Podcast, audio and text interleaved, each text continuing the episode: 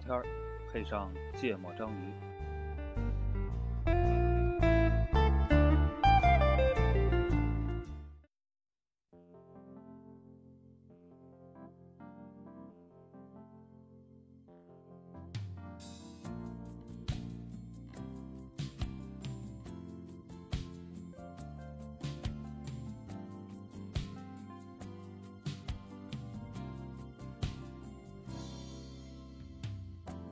Monday, Tuesday, Wednesday, every day.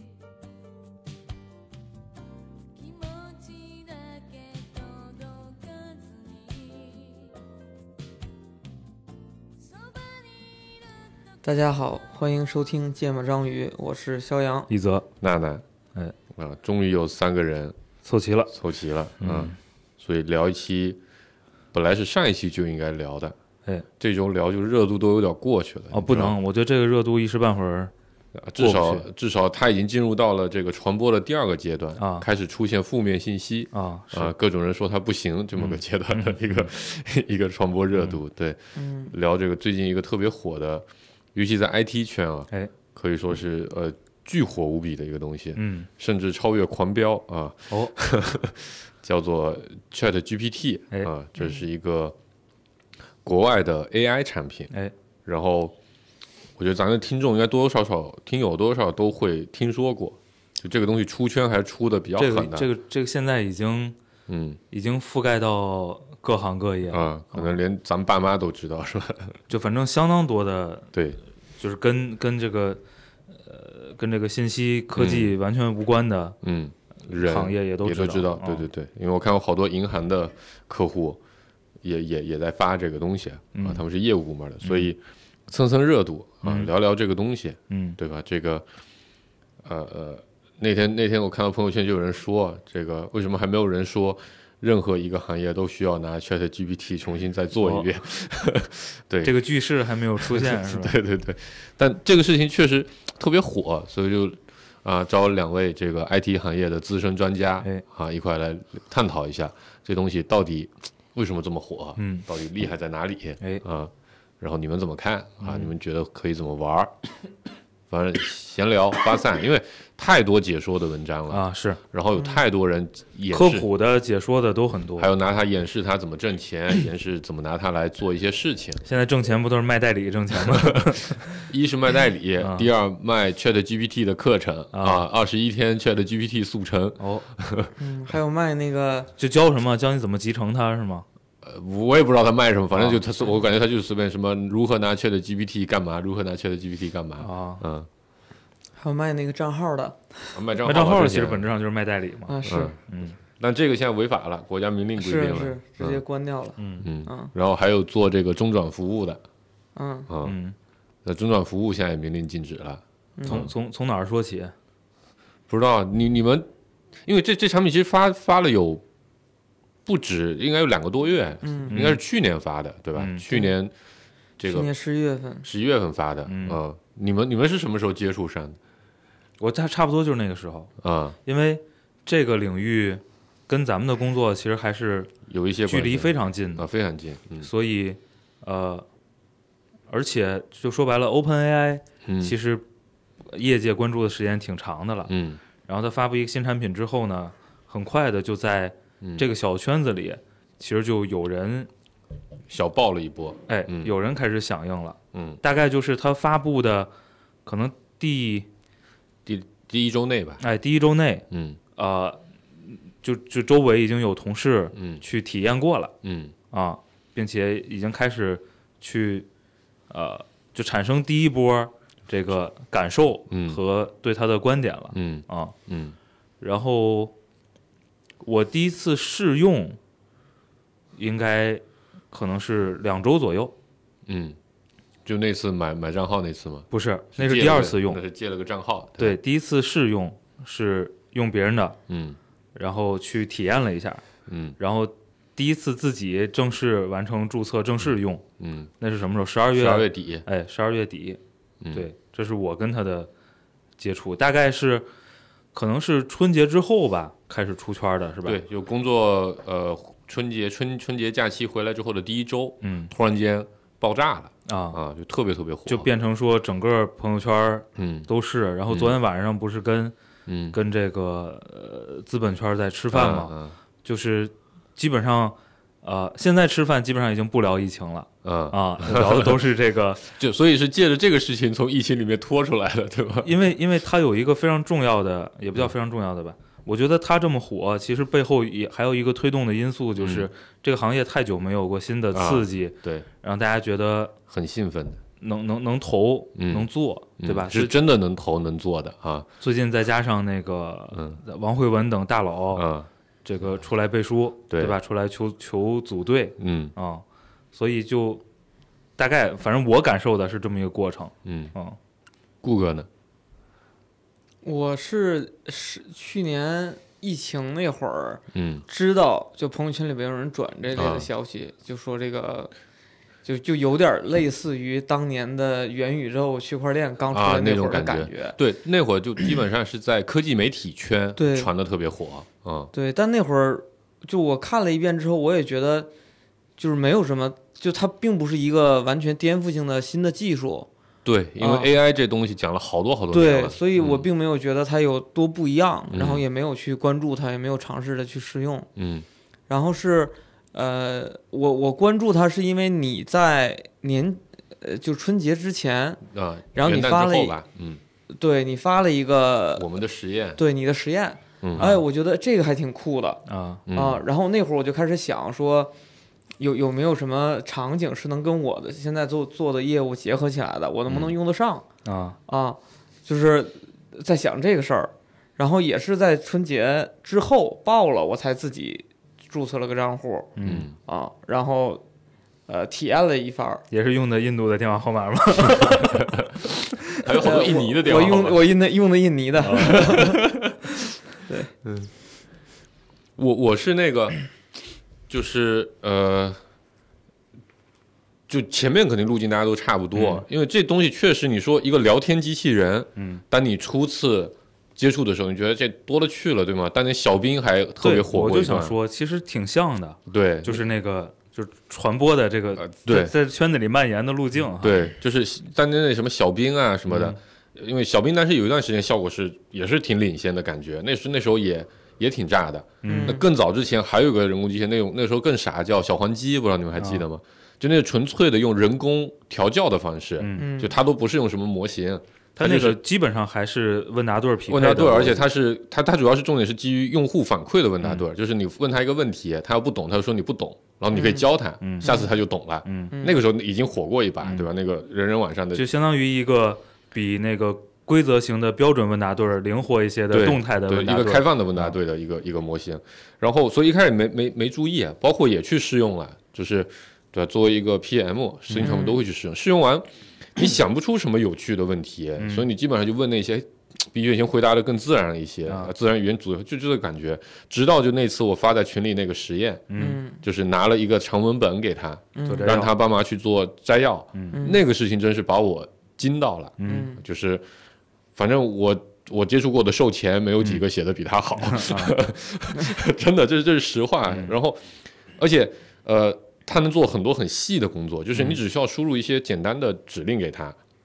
我们最早做的叫做你给我写个摘要，嗯，后来告诉他说你不仅要给我写个摘要，你也得告诉我说起起止在哪里，嗯，然后后来我说你给我写个摘要，然后完了再写一个整体文章的整体的一个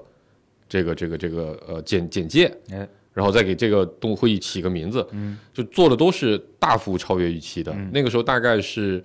呃元旦过后干不久，嗯应该就那元元旦前后吧。嗯然后这个事情就让我比较的兴奋嗯啊、然后当时其实我们团队自己就开始说要投入研究，嗯，但但有受到啊疫情的困扰啊，哦年终总结各种各样的影响。嗯当时的计划是，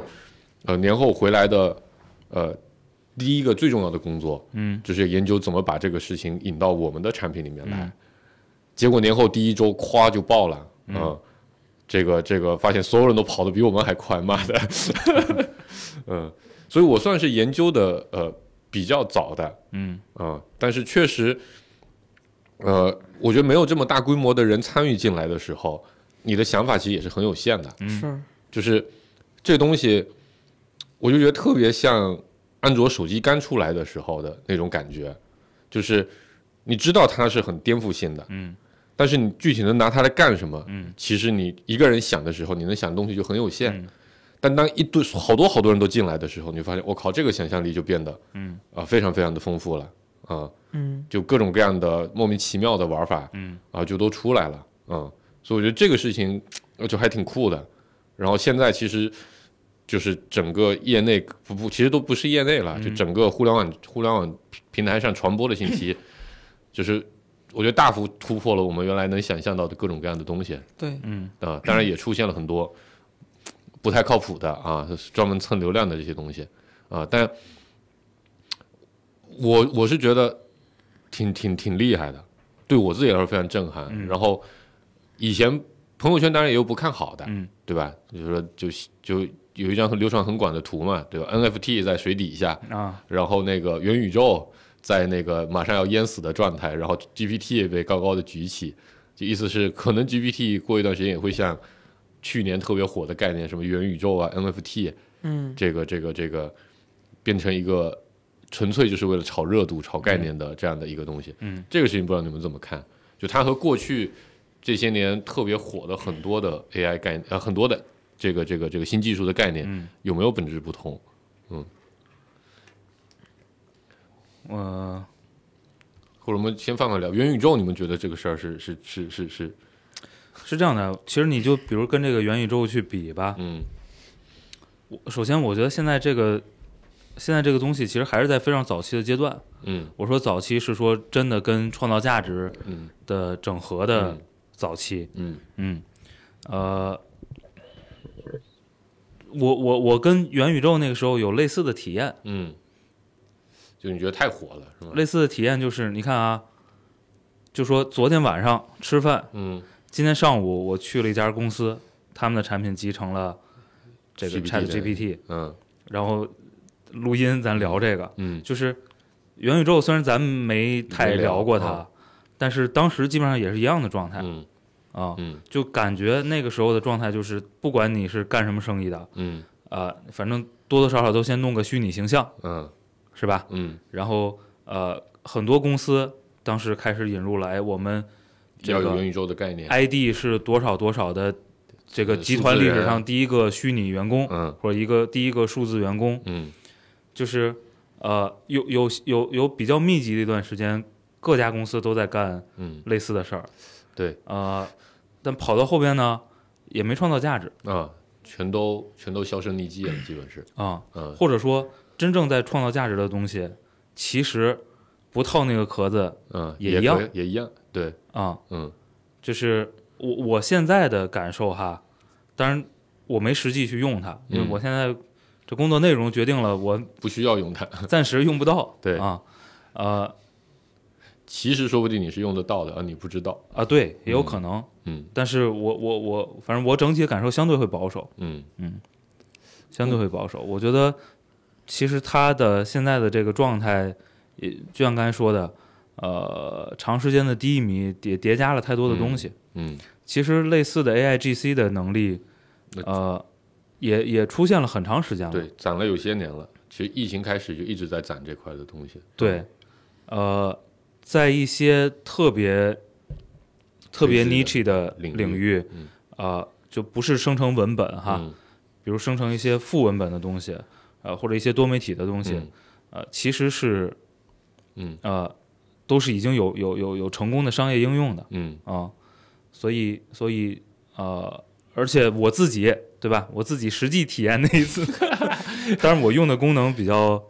呃，比较单复杂单一，嗯其实其实是功能比较单一，就对吧？对我没有用到它，比如做摘要啊，嗯，或者说就是呃它擅长的东西，抽个目录啊、嗯之类的这种活儿。嗯，我用的其实还是说，就你真正的问答对问答类的呃东西生成内容的这个、嗯这个这个工作嗯啊、呃我实际体验，我觉得它距离呃，在某些细分领域商用嗯，还呃有距离还。还是还是有一定距离的啊、嗯顾哥呢？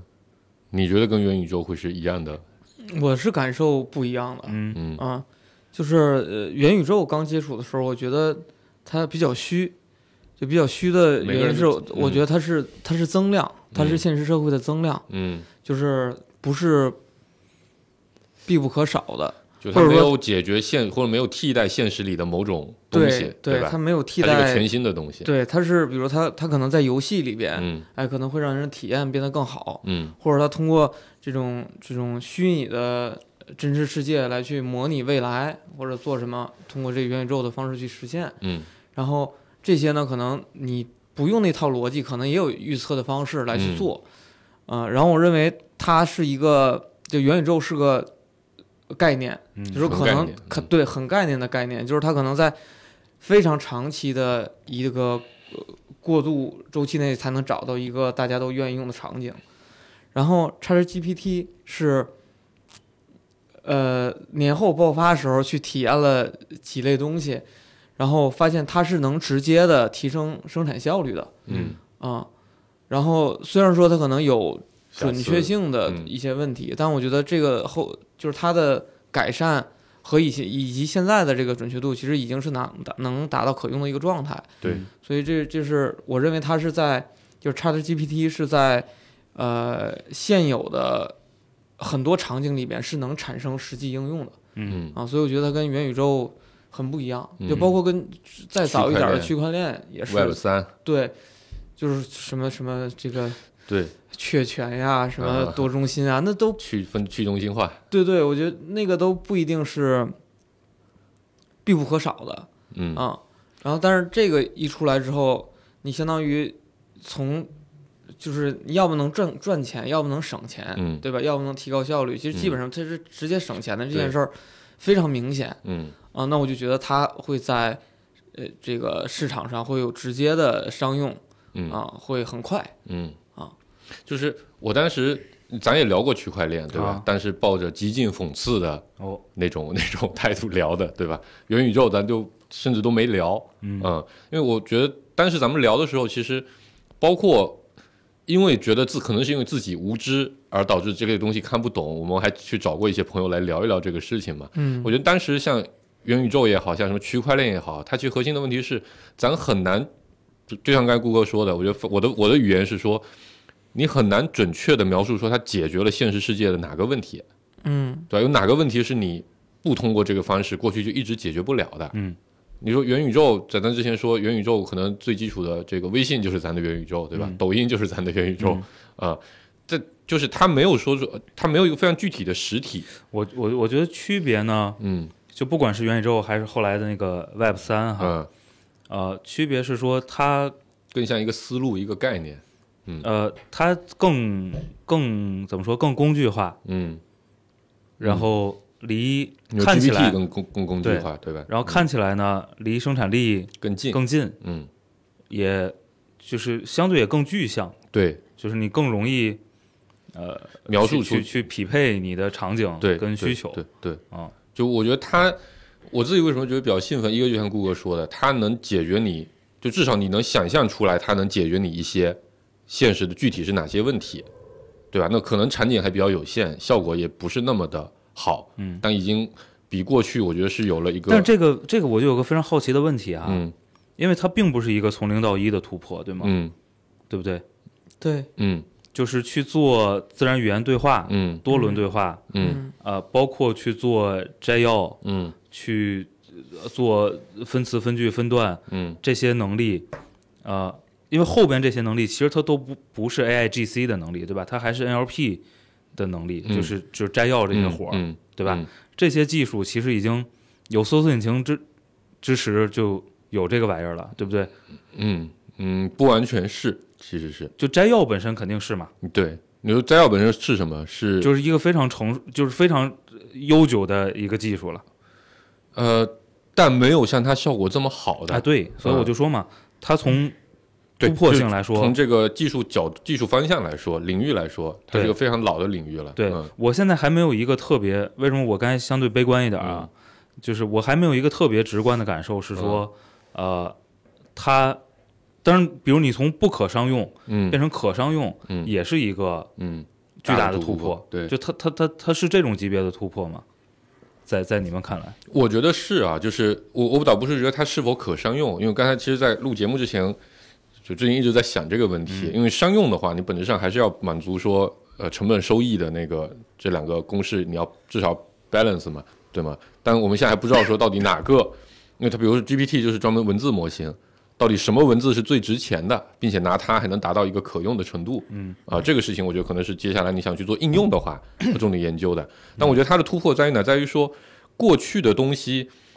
呃，比如同样是一个 summary 的场景，嗯就是写摘要的场景。那过去，比如说你自己干一个小时，嗯把这事情干完了，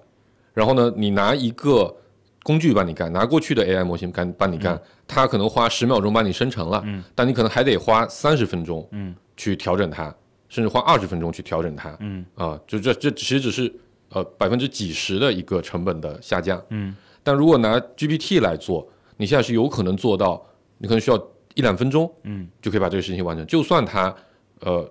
结果不是那么的精确，但你只需要快速的做一些自己的微调，嗯，就能把你的需求解决。那它就从了一个把成本变成了百分之一，甚至百分之几，就十倍左右这个级别嗯的一个成本下降。我觉得这是一个非常关键的一个一个一个点。嗯，就你就比如举个例子，就是以前咱们发短信。发短信其实对学生咱咱们那个年代来说，其实是一个很大的成本，对吧？很贵，一毛钱一条，后来便宜点，五分钱一条。然后你可以去用飞信，但是、但是飞信其实还是有成本的。这个成本一是哎你要开那个号，嗯，第二个事情呢，它的操作成本本身就很高，但然后你还得有网络，还得有七七八八的东西。当你到了移动互联网，你去用微信的时候啊，那这个成本是几乎约等于零，起码是一个。十倍的一个成本的差别，你随时随地都可以发了，不像原来你还得跑到电脑前，对吧？短信你可以在手机上发，你原来发飞信，你到电脑上去发，它我觉得它就可能只是百分之几十的一个成本的缩减，因为你不仅包含你的短信的通道的成本，你还包含你的那个时间成本、操作成本。那到了微信的时候，就是它也在手机上发，嗯，但它的短信成本是几乎为零，因为你还可以连 WiFi 发嘛，对吧、w i f i 对咱们来说几乎是零成本的，所以到了那个时候，它就变成了一个 killer feature，嗯，就是它能杀死原来老的那个工具形态了。我觉得现在 ChatGPT 真的是有可能能杀掉一些，就是一些一些场景下的原有的你的做法。是比如你过去要去写 summary，你就得去读一遍，或者哪怕你你你的技术，呃，你自己有点技术功底，对吧？你搭了一个什么模型，或者你自己想办法找了一些什么工具，你输进去再弄，你也比别人可能省下一段时间。但现在你只你你只需要打开一个对话框，甚至在手机上也可以，把文字往里一贴，一点就生成了，这个成本缩减极大，所以我觉得它反而我是觉得，因为它在民用里面的场景会变得十分广泛，进而会导致产生一定的创新者总结那种叫做那里面那个词叫什么？呃呃呃，就是在那些比较微小的领域，啊那个词叫什么来着？什么是创新？啊，就是就是他会把传统的那种做这类事情的大公司，嗯它难以转型的那对个他如果真的是说啊，就比如哦，颠覆式创新。对我就说，比如降一个数量级的成本，嗯，就彻底颠覆掉你的成本结构，嗯，那确实是，就是就是潜在的力量至少是挺大的，对，因为我现在觉得是，比如就说做摘要这一个事情，嗯过去我们只会对非常重要的文字内容做摘要，但但是你知道吗？就是，呃，比如还有一个其实已经很成熟的技术叫 OCR，嗯对吧？嗯，呃，苹果现在在在 iOS 和集成了， Mac 里边都做了很好的 OCR，嗯对吧？你也可以很方便的从图片里嗯，去直接呃拷贝文字，拷贝出来一段文字，然后 呃线上其实因为它太成熟了，嗯，线上其实有很多就是呃免费的工具 OCR 对工具，就嗯不管是呃水平怎么样？怎么样哈。但是呃，我我自己有一个实际的经验，就是 OCR 的通用能力嗯？到具体商用，嗯嗯，呃，后边的这些工作其实是呃很长的，创造价值的工啊作。，对，嗯，是的，就是对我我还是没有一个特别直观的感受，说它能让后边的工作带来更多的可能性，还是能让后边的工作就创造的价值能能能翻倍，还是说让后边的工作因为前面这个成本变低了，嗯所以我增加了商用的机会。嗯嗯，我我是这么看的，就刚才说，刚才说到一半，说写纪要这个事情，因为过去写纪要是需要比较复杂的智力工作的，嗯对吧？那我们可呃包括时间也会比较长，因为你要手书，你得通读一遍文档，七七八八的做一些事情。所以过去我们只会对非常重要的或者比较重要的这些文文文档、嗯内容去写这样的东西，但是当它降到说你做一次这种事情只需要两分钟的时候，你就可能存在一种场景，就是你对一切都去写摘要。呃我听我说完啊，然后这样的话，你这个是你你你你这种东西应用的场景就变得更丰富。嗯，那有了摘要，摘要本质上也可以变成一种索引，对吗？有了索引之后，你又能去做一些新的事情。那这里面的应用场景就变得呃非常非常多了，就它连接了一系列可能原来因为成本过高、因为操作成本过高或者使用成本过高没有办法去解决的一些场景问题。那这里面就会产生出很多的新可能。那类似于刚才说的这个 OCR 的场景，你真要去做这个事情，你还是要需要有很多的摩擦的，你需要在这里面把图片导出来，放到那个系统里识别完，然后再去做一些呃校校校对，然后再想办法用，对吗？但是呃，如果说就是就是它真的成本非常低的。它在你的手机上能非常方便的做一切事情，因为我觉得苹果那个功能还是很厉害，只不过现在很多人不知道。其实有很多时候你可能就已经用到了，你去微信里像试试，你去搜一些文字的时候，它会告诉你说这个图片里也包含着这个文字，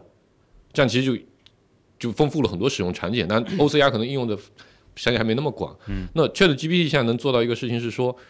你原来可能需要去自己去搭一个模型，嗯，然后自己去训一批数据，嗯，然后你才能去完成特定的一些任务，嗯。那过去这些事情肯定只属于那些有技一定技术能力、有一定服务器资源的人才能干，嗯。但现在变成你只需要打开一个网页，你就可以去调一定的模型，嗯，去输出一些结果。那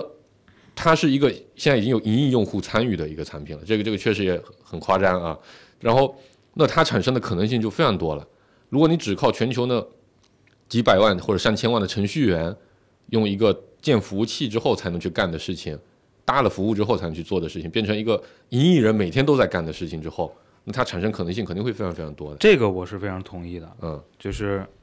就是其实是背后它整个这个呃，当然这个现在问题这个问题现在也被嗯，讨论哈，对就是所谓的 OpenAI 的嗯这个归属的问题，嗯，就是它背后这种其实是约等于当年开源项目啊的对，这这种思想啊、，嗯，和它能够把全社会应用这种技术的门门槛儿去降拉低低，，嗯然后这个大门开得更更嗯宽，嗯，呃，这方面的的贡献肯定是非常大的。对，嗯所以我觉得我比较欣慰，或者再做个类比，最早的门户网站只能由编辑对吧才能写文嗯章，才能在上面登。那那个时候信息和后来有了博客，再到后来有了微博产生的信息的量和传播的量是完全不是一个数量级的，可能是百倍的差别。就我我我我再我再澄清一下，我的我相对保就相对保守一点的点是什么呢？呃就首先整体是正向的哈，嗯相对保守一点的点是两个。第一个呢，我没实际对比过，比如呃 GPT 去做摘要和市面上已经有的摘要软件，对嗯摘要的模型嗯，去做摘要，到底从呃进一步应用的成本上能够降低多少？对，我没实际去比过这个东西，嗯我从我自己有限的想让他帮我写一作业的 那次应用经历里，嗯我感受到的能力也就那么回事儿嗯啊、这是第一个。嗯第二个呢，我刚才说的 OCR 的那个例子，OCR 呃，在一个非常成熟通用的技术之上，你会发现，当你想要让它去创造价值的时候，比如什么价值呢？分析财报，嗯，对对吧？嗯呃，每年上市公司发财报，发出来各种 PDF 的嗯格式，对吗？然后你要就是很多，比如你如果做做投资、做股票，嗯呃，都需要去分析这个财报。嗯，然后分析财报之前，把财报的数据结构化，这就是一个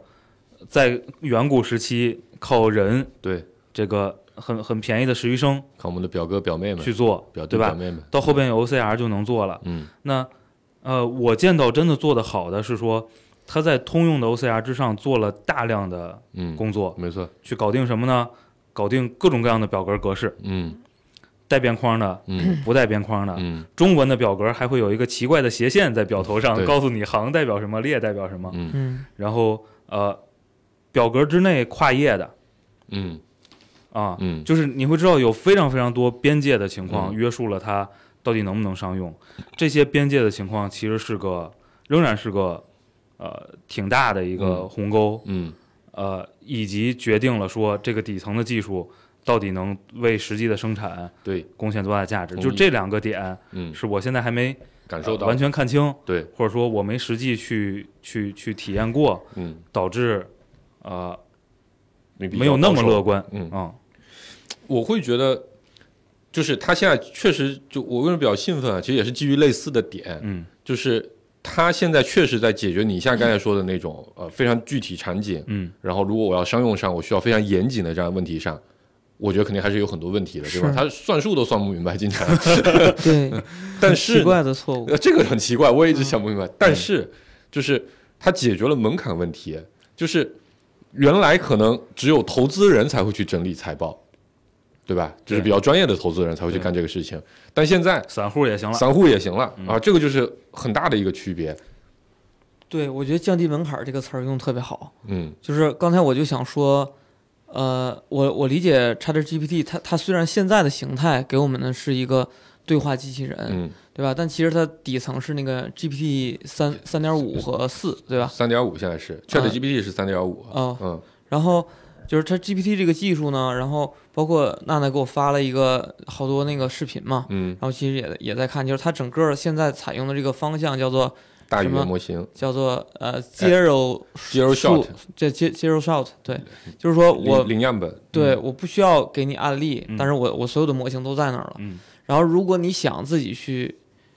训练，嗯嗯然后你就可以把案例告诉他， ，Few Shot，嗯，对，然后呢，他就基于你这个案例不断的去，呃，尝试着输出你给的例子那个样嗯子的东西。那它最大的价值在于说，但凡你的业务场景里边需要算法模型了。需要模型了，嗯，那你就把你的案例告诉他，他就把模型给了你。你不断的用一个同你自己的账号再去跟他去实验，再去对话，去训练他。而且这个训练不是不是算法的人在调参去训练，而自是动你在用 GPT 正确模的型嗯结，果不断的去训练它。然后就是有点类似于原来的你你所谓那个样那个对照组，嗯对吧？我就只需要把对照组给给进去嗯就可以了。嗯然后这就极大的降低了哪怕科技公司以及个人、个人普通网民的成本。嗯那对于这种算法模型，它的应用场景可以它是个通用模型，对，这就就是就是我就说我们在日常工作和生活里边，对于算法模型的需求其实是非常非常广的。嗯，只不过过去成本太高了，过去成本很高，嗯一个小型的科技公司都负担不起这样的算法研究。那但是现在它有这样的一个 SaaS 服务给你，服务在哪儿？嗯嗯那我觉得这个它它就是解决这个这个这个这个就低成本去使用对一些高级的东西的一个我我所以我就说它方法。它特别有颠覆式创新的那种感觉，嗯就是当年的 PC 机对吧，被大型机看不起，后来的手机，最早也是被电脑的 PC 的那些时代里，其实大家都看不起，因为它的计算能力也很挫，它的续航各种限制也很多。但我觉得 ChatGPT 现在也是类似，就它现在能解决很多边角料的，对产生结果要求不那么高的嗯场景。那这些反馈在这，然后在这，如果在很又有很多的人在那上面去叠加各种工程化的各种各样的应用的这这种这种这种呃迭代的话，那未来很有可能就会去替代掉，比如传统的搜索引擎、嗯或传统的其他的很多工 具，这是我比较让人兴奋的点。嗯对，所以说其实其实呃，我觉得相当大的就是让人兴奋的原因，其实来自于这么一个就是开源思想对，啊，就是众包的，就是它特别互联网的一个一种感觉，对吧？啊就是你一个大节点，不如无数的分散小节点的智慧。然后来得聪我明觉得它也是个其实是个非常好的实验，嗯就是我们其实没有办法回答说类似这种就是绝对意义上的无监督嗯模型，对呃，靠不停的喂样本和给反馈，它的极限到底是什么对，啊？因为过去过去反馈都不太好不太存在这样的场景，对吧？因为你要么是呃喂喂语料喂不够对，要么你是给反馈给不好。给不够嗯，啊、总之，总之它很很大程度上的放大了这个样本吧。对，我觉得也可以去看一看，说这种无监督的玩法到底能到什么程度。当然，这背后其实也有一个担心，嗯，就就它是会产生什么结果？不不，是吧就有可能它的门槛嗯是是有限高度的，嗯，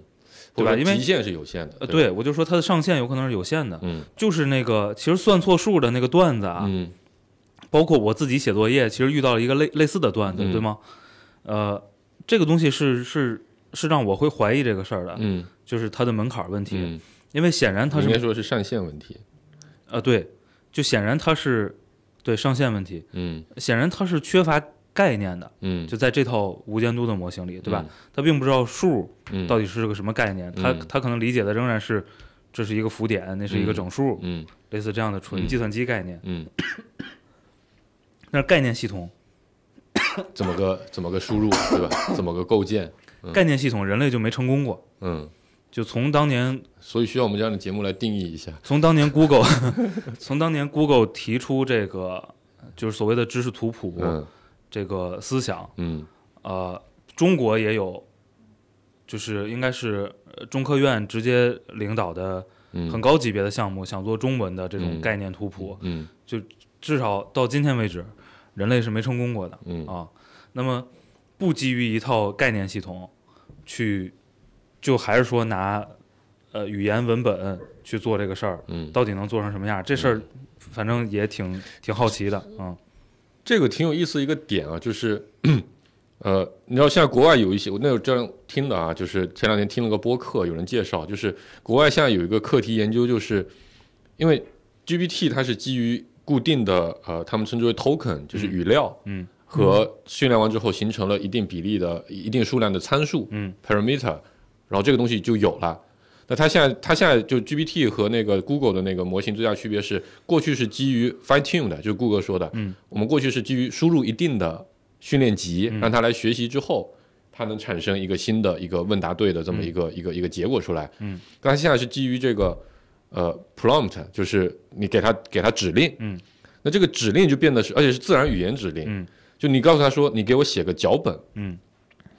那他就给你写个脚本，但你只要稍微再去换一下修辞，比如你给我写一个适合于短视频某个短视频平台的脚本，但其实他在训练的时候你并不并不知道，对吧？他可能不一定学过这种东西，嗯，但他基于不知道哪些地方的语料，不知道哪些地方的 token 学来的东西之后，他真能写出那个感觉的内容。像有一些论文或者有些课题是专门在研究，就为什么他会生成这样的意识，啊就基于哪一些底层的参数的关联或者怎样，它会变成一个这样的一个结果出来。嗯我觉得这是比较，也是比较有有趣的地嗯方，也可能有很多如果反科幻呃反科技的人就会觉得这比较可怕的一个地方，因为你没办法控制它，嗯，你也没办法解释它。嗯就 AI 现在最头疼的问题是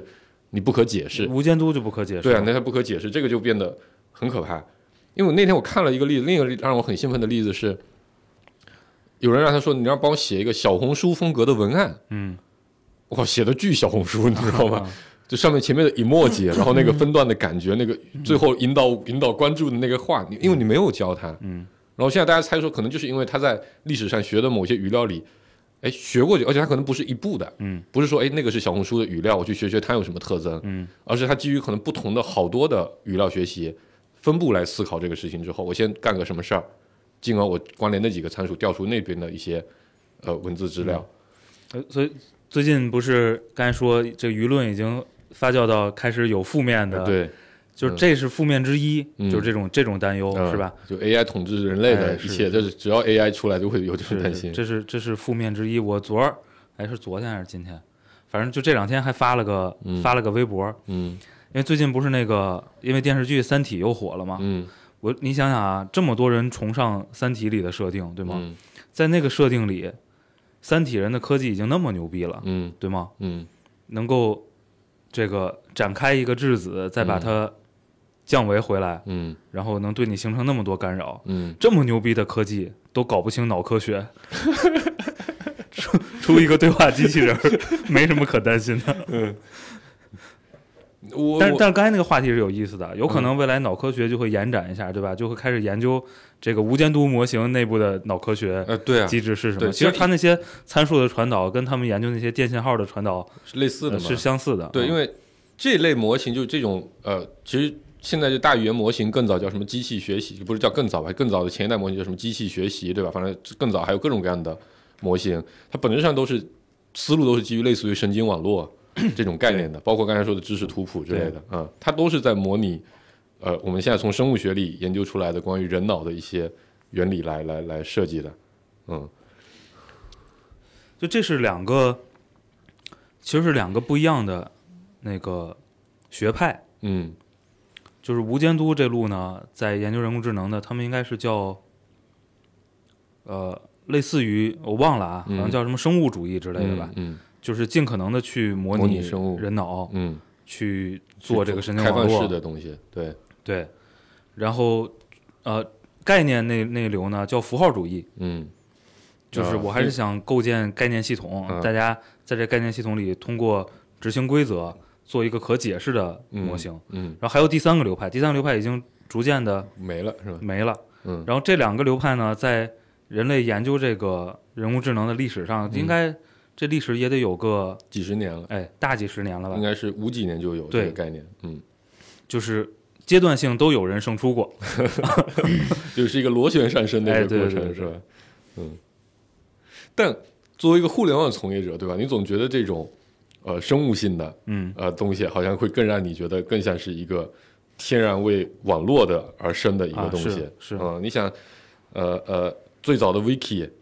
对维基百科这样的产品为什么能成功？不就是它和大英百科的区别是它是开放的，嗯所有人都能写，嗯所以它构成了一本比大英百科牛逼得多的百科全书，嗯嗯对吧？然后到了 Web 二点零时代的这个 UGC， UGC 啊、它怎么能构建出一个那么丰富的内容生态？嗯嗯，但也有很多负面的影响啊，对吧？这个 cancel 文化啊各种各样的，嗯，就像 ChatGPT 也也很担心人为的恶意的利调用教它，对，调教它，然后创造一些假的事实，嗯，对吧？然后很有你现在可能不用恶意调教，他就给你一堆 那那些就他自己就是学不明白嗯学学不明白的是是算法上线造成的，对嗯还有一个很有可能就比比如我们组个团队，就天天训练他编一些故事，就对，像那个什么，好像是是，就之前有个人就在那个维基百科上写什么，啊，各嗯种阴谋论写的什么东西，俄写俄罗斯的什么对对对对对对历史，啊，各种瞎编嘛，对啊瞎编，然后构成了一个新的俄罗斯宇宙，对对，嗯然后编了一个语种嗯，啊，然后就把那个故事写的就所有人都信了，就好哎真的嗯而真且是的好很多人一起写，对，啊然什么后文化啊、宗教啊、习对俗啊，就编出了一整套历史。啊，我就这一 套其实就是，就我们有个小团队，天天就编一套什么逻辑啊，这个故事、科学理论，对理嗯论都交给他，嗯那很有可能我们是能利用它赚钱的。对，因为对我吧我今天就在想啊，就是如果它是基于呃，它必须要基于这个语义文本的输入，对吧，来做训练。那你参数什么我是动不了的，对吧？这是你模型决定的。嗯、但如果你只要是你一旦是基于开放爬虫，嗯，来对开放互联网的内容作为你的训练语料的话，那我完全就有可能在这里面去进行语料的投毒，对吗？嗯，就就我刚才想的也是顾哥想的那个事情，就是、这个就是 原来咱们有 SEO 这个东西，嗯在搜索引擎的时代，嗯你在你的网站上挂了一堆伪链接，挂了一堆伪关键词，嗯不管搜什么都会把你网站搜出来，本质上也是一种投毒，对对吧？那我现在将来假设有一天你问去 ChatGPT 说最好用的这个什么什么视频剪辑工具嗯是什么？那你完全也有可能训练出一堆的东西，或者你要去攻击你的竞争对手，对吧？你帮你你帮我推荐一个什么什么产品，嗯，告诉我它有什么负面，嗯啊，夸又出来一堆，嗯，这都是有可能的事情，嗯哎，你看这就出来了，以后我们可能可以做的一些业务点，对吧？，对，我觉得他防止投毒，我觉得它它带来的这种就是所谓的这个呃技术伦理问题啊，嗯应该还没开始展现嗯，啊。就虽然因现为在它有没有很大规模有，很多人开始担忧了，嗯但是还没呃，但你可以想见的是说，呃，就是值得去讨论和值得去约束的这种冲突点事情很多还挺多的。对，然后刚才说这个事儿呢，历史上有人干过，嗯你知道吗？就是在什么时候，在那个图像识别最火的时候，大概可能嗯三四年、嗯四五年前，嗯就是那个时候做神经网络不都去嗯做图像识别吗？嗯，嗯有一个我忘了是国内来国外，国内的嗯一个一个大学生，嗯就忘了哪个学校的，华华华中理工的还是哪儿嗯啊华中科大的忘了，就是这真的就是。啊、他找了一个模型，那嗯模型是一个识别度特别高的一个图像识别的模型，嗯，然后图像识别就一样嘛，我给你喂图片，对吧？嗯然后我给你标这见向里量这里什么对是什么，什么是对什么，然后不停的去训练它，嗯它就使劲的喂图像，然后就把一个他的同学还是什么，就是这是嗯狗， 见过那个，想起来了。然后为了为了好多，啊就他写了个脚本，不停的给他喂语料和标那个那个同学，然后最后训练出来的结果就是呃啊，一看到你那给他种一堆图片，然后让他找出狗。 这事儿是有个哥们儿干过的，嗯，对，但过去不一样的地方是，嗯标注的事儿是自己干，呃这是其一，对其二它是个封闭模型，对吧？对它对不是一个对公开服务。对对呃就是啊他他他的语料完全被你控了，对，啊就是你想搜索引擎在呃在 Google、百度这一代搜索引擎出来的时候，它其实也是一个封闭的这种搜索引擎，对吧？我你得我先往里导东西，导完了之后我去建一堆的索引，然后我能搜出来，对吧？那个最早的那些什么 InfoSeek 其实就是这么干的，它不是用爬虫加 PageRank 的逻辑，嗯，那那个时候其实它就变成说，你你要输什么进来，啊，得有一个人来审核，或者说你自己公司内部建一个小的搜索引擎，那就你自己决定了。你公司内部把这个人定义成狗，那他确实就是个狗， 对吧？但到了谷歌时代，到了百度这个搜索引擎的这个时代，那就其实大家其实是在三番，对吧？就是其实 PageRank 本身就是一个共创的呃共创的一个思路嘛模型啊，对，然后你就变成有攻防了。对你怎么把对方挤下去？怎么让他出来，或者让对方的负面上来？然后，呃，作为搜索引擎的这个平台方，他也会在想说怎么去呃均衡这些问题。嗯，我觉得 ChatGPT 真大规模商用了之后，变成一个全民可用的商业级产品之后，它肯定也会大量这样的问题。对到时候就不是一个 SEO 了，对吧？可能有什么 GPT optimization 这样 的。对， 那个呃，不是，哎，我们是不是有一期节目聊过，啊就是那个 Gartner 曲线嗯嗯，就技术发展曲线啊？对，对那叫什么？怎么什么死达亡达克之谷达克效应之类的、嗯啊？就现在它基本上肯定是在前半段的，啊，乐观巅峰，嗯对？吧？基本上是，啊，肯定是在前半段的。嗯到没到巅峰我不知道，嗯但是它显肯定显然是在前半段的。嗯。但我最近感觉还就比较兴奋，就是毕竟是移动互联网时代过来的，就是呃，这个很有意思啊，就是可能年轻一辈人都不会有这个记忆，或者年轻一辈的从业者都不一定会有这个记忆。就一零年左右的时候的移动互联网刚起来，争议也是非常大的啊，对吧？包括一则主播都有个非常著名的论断：移动互联网屏幕太小，不适合广告，所以广告业务起不来。但那个时候我觉得有两个特点，第一个特点是，呃，就肯定也是大家都在看不起和吵，对吧？然后你会发现有意思的事情是两个，一个是会有非常多奇形怪状的小产品出来。嗯，啊，就移动互联网那个时代有非常多莫名其妙的 APP，对吧？那时候大家都可以做 APP，因为有了 APP 这个东西之后，你发现你做软件啊干嘛的成本比以前低很多，因为对以前你做软件没地方分发，现在有个 App Store 给你，你很快就能分发出去，所以当时有很多莫名其妙的软件，现在看起来都非常的滑稽和可笑，嗯但我觉得都对，其实对后来产生了很多的启迪。是我印象最深的一个软件就是微软当时那个 Windows Phone 上有一个产品叫做 I'm Rich，嗯，它有 I'm Rich 杠一到 I'm Rich 杠四，干嘛呢？呃，四片你都买齐了，你就可以在 Windows Phone 的那个桌面上拼出一个完整的钻石，啊那一片两千五百美金，啊，就你可以花一万美金买齐这四片，因为 Windows Phone 的那个 UI 是像现在那个那个现在那个 Windows 是有点像是那个叫卡片 UI，、啊它那个桌面上就是各种大卡片，你买齐四个卡片就可以拼成一个钻石，你打开手机给别人看到说，哎，有四个钻石就代表我花了一万美金，我扔一万美金无所谓。那那没有功能，就那个卡片点出来就就说 I'm rich，我已经认证了，花了两千五百美金。然后还有当时做了一个产品叫做 Bump，我可能你们很多人都没听过，你现在想来也很可笑，你知道吧？就是你可以先在里面预置一张你的名片，嗯，然后另一个人预置一张你的名片，然后两个人都用这个名片，只有有了这个 A P P 的时候，你打开这个 A P P，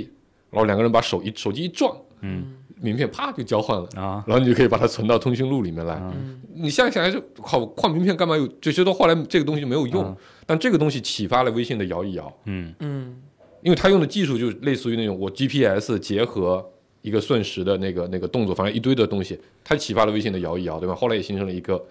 呃国民级的一个产品。哎现在的 Chat GPT 也有很多莫名其妙的产品，对吗？拿它来写段子，呃，啊把它调教说这个什么蔡徐坤相关的段子，各种各样，就这是一个感受。还有很多小产品冒出来，嗯，就跟这是一个。第二个事情是，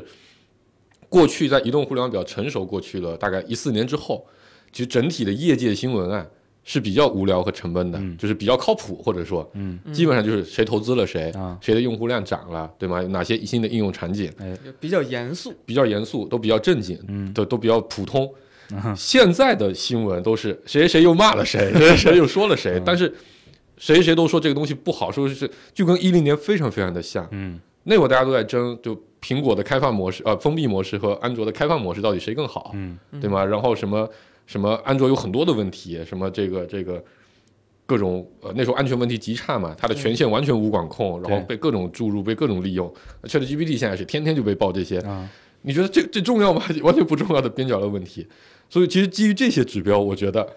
它和区块链和元宇宙嗯都不一样。元宇宙那时候的所有新闻就是大家都觉得这个东西很牛逼，但就不知道是个啥。嗯啊嗯，但这个时候大家现在已经开始挑很多很细节的问题，嗯我觉得这是一个不一样，因为连财科技媒体的记者都能看得懂，都能挑出毛病的东西，这证明它是言之有物的，而不是完全没有东西。嗯，嗯，就大家，因为你脑子里得有一些具体的场景、对，一些具体的问题、一些具体的需求，你才能知道它不满足你。因为他的面试，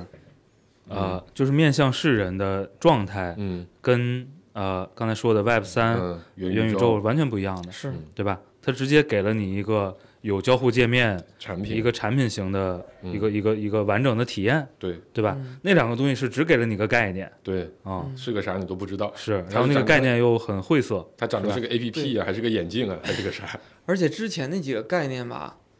也也有一些应用出来，对，对吧？然后应用出来，你都觉得跟老东西没区别。就是挺恶心人的，嗯嗯就是感觉他就是骗子，就割韭菜的、嗯嗯啊。但是这个你不一样，这个就是包括我之前跟娜娜我俩聊，其实感觉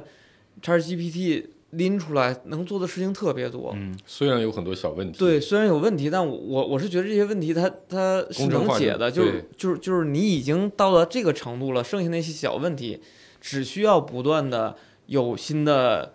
语料喂进去，或者一些工或者程你的自解己法的，嗯对，你自己在这上面去加工一些，嗯它就很容易形成一些这个对应用出来。就是他已经做了百分之九十，虽然那百分之十的工作你可能需要花原来十倍的精力去做，但是它是可做的，嗯或者说是是众包也可以做的，是大众都可以做的，而不像原来你想着从零到九十就只有那么少数人可以做，嗯反正吧，我觉得跳开这些具体的特性不谈哈，嗯，就抛是开事实不谈，我觉得行业里出现了这么个新东西总是好事儿，对吧？是，大家有一个东西都愿意试试，然后有点儿相关的场景都集成集成做个 demo，对吧？动动脑，投资人也也兴开奋，始聊，嗯开始看，嗯，然后有一些呃新故事，这些反正我觉得对这个行业过去两三年都是非常缺乏的。嗯，从这个角度，啊就支是持，甭 管最后对吧，到底呃商用能走到什么程度，嗯，我觉得这肯定是个好事儿，对行业肯定是好事儿。反正我是比较兴奋，嗯而且我自己觉得有很多事情可以做，而且我就为什么我兴奋？另一个点就是，就是刚才说的那个，百分之九十他已经帮你做了，嗯你剩下要做的就是把它工程化、嗯应用化、产品化的事情，对吧？那这个事情对于一个平台来说，那肯定不是他们会去主攻的方嗯向，那其实他会留下很多边角料的事情，哎给人那最早的安卓系统，那也是被骂得一塌糊涂，连个输入法都没有，就输入法都贼难用，然后干嘛你还得刷机，对吧？ 还得 root 权限这那的。嗯，然后你你发现我靠，你装了个产品，然后卸不掉咋办？你还得再装个产品， 再来卸这个产品。但其实给留留了很多的机会给这些小公司，啊然后这些小公司做了很多的创新应用之后，反过来逐步吸纳回了这个这个这个这操个作系统，操作系统里面嗯来，像呃米 UI 啊，像华为那些 OS 嗯啊，其实都是基于这些创新，最后聚成了一个新的生态出来的。嗯啊，那虽然那些小公司后来都死了，但在他们活得很好的那几年，其实活得也是不错的。嗯，那他们可能后来也可以转型去干别的。而且关键是，就是需要有很多小公司生生死死，对，这个这个这个赛道这个个行业才成立。啊对这个生态才会繁荣嘛。嗯嗯，所以对吧？我觉得我们就是我，反正我自己对自己的定位，我就是做小公小产品、小那个的，嗯在这里面怎么去打造出一些新的体验来。嗯，嗯，这不是现在应该是国内主流互联网大厂都都开始做模型这个了。纷纷举手了嘛，嗯对是吧？然哦就后因因为因为它本身不是个新技术嘛，就是就说白了吧，嗯你看，就是这种 AI 的呃，就是 SaaS 呃状态的接口，嗯，其实呃过去几年原有本挺就多的。有， BAT 一直都在开放，对，对，对吧？就你嗯现在真说我要做个呃语音转写，嗯，嗯做个 OCR，嗯，做个嗯图像识别，对话，你也不需要从头对，去自己造模型、自己训练，是对吧？就是呃，我觉得更开放也是对的，对嗯现在他们就多多投入点儿 GPU，多喂点儿数据，呃还是会有一些些区别的。啊，啊，但这个确实不是什么呃呃，就是说在技术上门槛特别高的一个事情，就是呃，过去它都是基于单一专业领域的模型会多一些，然后 GPT 还是比较厉害，是在它是个通用模型，嗯，嗯，嗯，这些水准比较高的通用模型，对对嗯对，然后呃，难点可能是在于就像说多投入点 GPU，嗯问题是 GPU 咱现在可能买不着，关键你这个嗯 XGPT 你国内想用也用不了啊，对嗯吧？就咱们持可持续发展的考虑商业问题的话，你就得等着国内的几个大厂出这些东西，再看谁能用，嗯，是，是吧？呃，还有一个风险啊，就是国内的数据确实孤岛化的比较严重。嗯，啊、就是各个 A P P 之间的数据是，并没有一个，这也是我觉得那天看到比较有意思的一个观点，就是呃，美国的互联网即使发展到今天，其实还是以 U R L 为主要的一个连接方式的，嗯就是哪怕你是 Facebook 里的一切东西或者 Instagram 的一些东西，它都能通过 U R L 再去连接回去，嗯然后 A P P 跟 A P P 之间的跳转也是通过 U R L 来跳的，但中国的生态其实不是这样的，嗯你看，你从微信原来要跳个淘宝，嗯，都跳不过去，就这些数据都不开放，嗯啊、那这个其实对语料的收集和训练，嗯，会有很大的阻碍，嗯，我觉得这个事情也很妙的地方是，为什么 OpenAI 一开始是一个非盈利组织，嗯，如果它一开始就是一个独立的，归属于某家公司的一个商业公司，嗯，商业性质的机构，那可能不见得大家愿意把数据都开放给他，对，所以现在一派观点就非常反对，就是微软去、嗯去收购它 own 们它嘛，嗯啊然后呃，国内这个状态其实也挺好玩的，对吧？嗯没准以后就会出现一腾讯系语料喂出来的 对， 一个对话机器人，对吧？阿里系语料，讲讲的话的风格都不一样，哎，阿 里系就是亲开头是吧？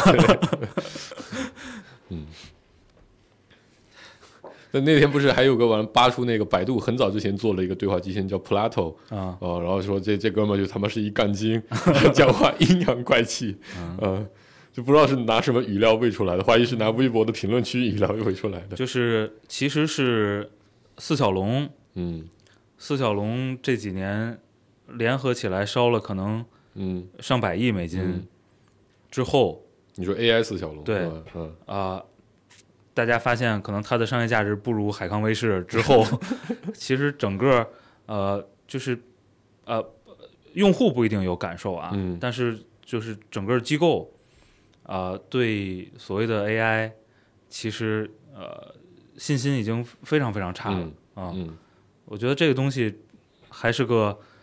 最近的感受挺明显的一个强心剂，就对感觉又把这个信心指数拉回来了。过去的 AI 呃核心还是场景问题，嗯，对吧？就是就是它其实没有什么太好的 to C 的一种场就景，都干安防去了嘛。啊，对啊，然后就是对基于图像识别，那干你人说脸去了，嗯你说基于这种推荐的呃呃呃关联系统的这种场景，那就抖音、淘宝啊这种自己有大量的呃实体的就 entity，就是有对大就是流量在哪儿这些东西，一是流量，第二是它可推荐的东西在哪， SKU 够多，呃对 SKU 在哪，对吧？这个 item 在哪，它就会在哪个系统里直接去构建，它不存在一个开放式的机会。嗯嗯，但这有可能是个新的界面，但我其实这我发现还没有人讨论这个问题，因为国内我觉得可能大家所有人都太早期了。嗯，移动互联网当年一开始大家就会讨论的一个问题叫做入口在哪？啊，呃，今年发现可能国内确实跟国外在这个事情上还是在呃进展的程度上有比较明显的区嗯别，我觉得。就大家现在还不知道，我们一个就像 Google 刚才一个持续的可商用的，如果在这上面构建业务的这样的一个底层模型在哪？嗯大家还都不知道，对吧？遑论说我的入口会在哪里呃嗯啊、但国外其实已经不一样了。那微软就看明白了，Office 嗯，它现在不是全全系列产对品啊，集它成的吗，所有产品都会是入口，嗯，前几天倍儿逗，我跟那个我们团队哥们儿说，我说你那个呃如果有点闲钱，你就抓紧去买百度股票，搜索是 ChatGPT 应用的最直接的一个这个嗯呃产品，嗯而且一定会改嗯啊，因为它是最直接带来的这个用户体验上的影响。就为什么爆火，也是因为它够直接。嗯我说其他的可能会稍微慢点儿，对吧？嗯比如你阿里套进去，你输入一堆你的需求，它给你推个商品出来。嗯，对吧？或者说像我们之前讨论的那些很多小的嗯细节的，就并不能像颠覆式的体验，像大搜搜索索一引样擎直接一个大的变化。然后好嘞，他说我看看那个百度股票，一看已经涨 完了，一看说，谷歌从二二年十一月份就开始在涨，哎，你说百度，我想起来，十年前吧，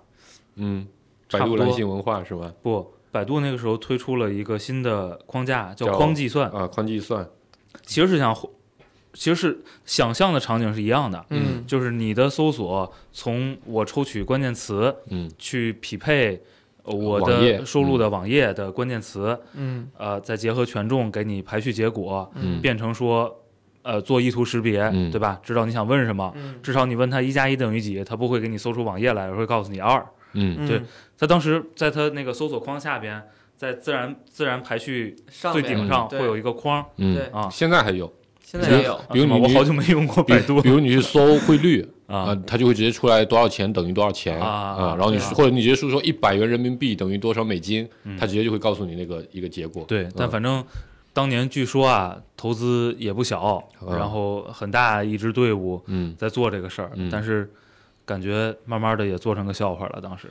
我觉得那个事情有点儿呃生不逢时啊，啊，就是百度当时为什么这这，因为我那个事情框计算是十年前吧？是十年前，就是一二年、一二一三年那会儿，就宽计算当时的提出，呃，我觉得其实呃思路上是非常先进的，因为它跟今天 Chat GPT 的给你的体验是类似的，就是我不给你网页，我我给你答案。嗯那这个事情，呃，其实它是有悖论的，就是因为它就跟搜索引擎的商业模型是违背的，对，因为商搜索引擎是需要分发更多的网页，它才能会有更多的钱嘛。但那个时候为什么要提出来？我觉得确实是希望走到下一代的嗯一个、一个引擎的情况。但它为什么生不逢时呢？是因为一二年是移动互联网开始呃大爆发，啊，就全民普及的一个时间段。你它在那个时候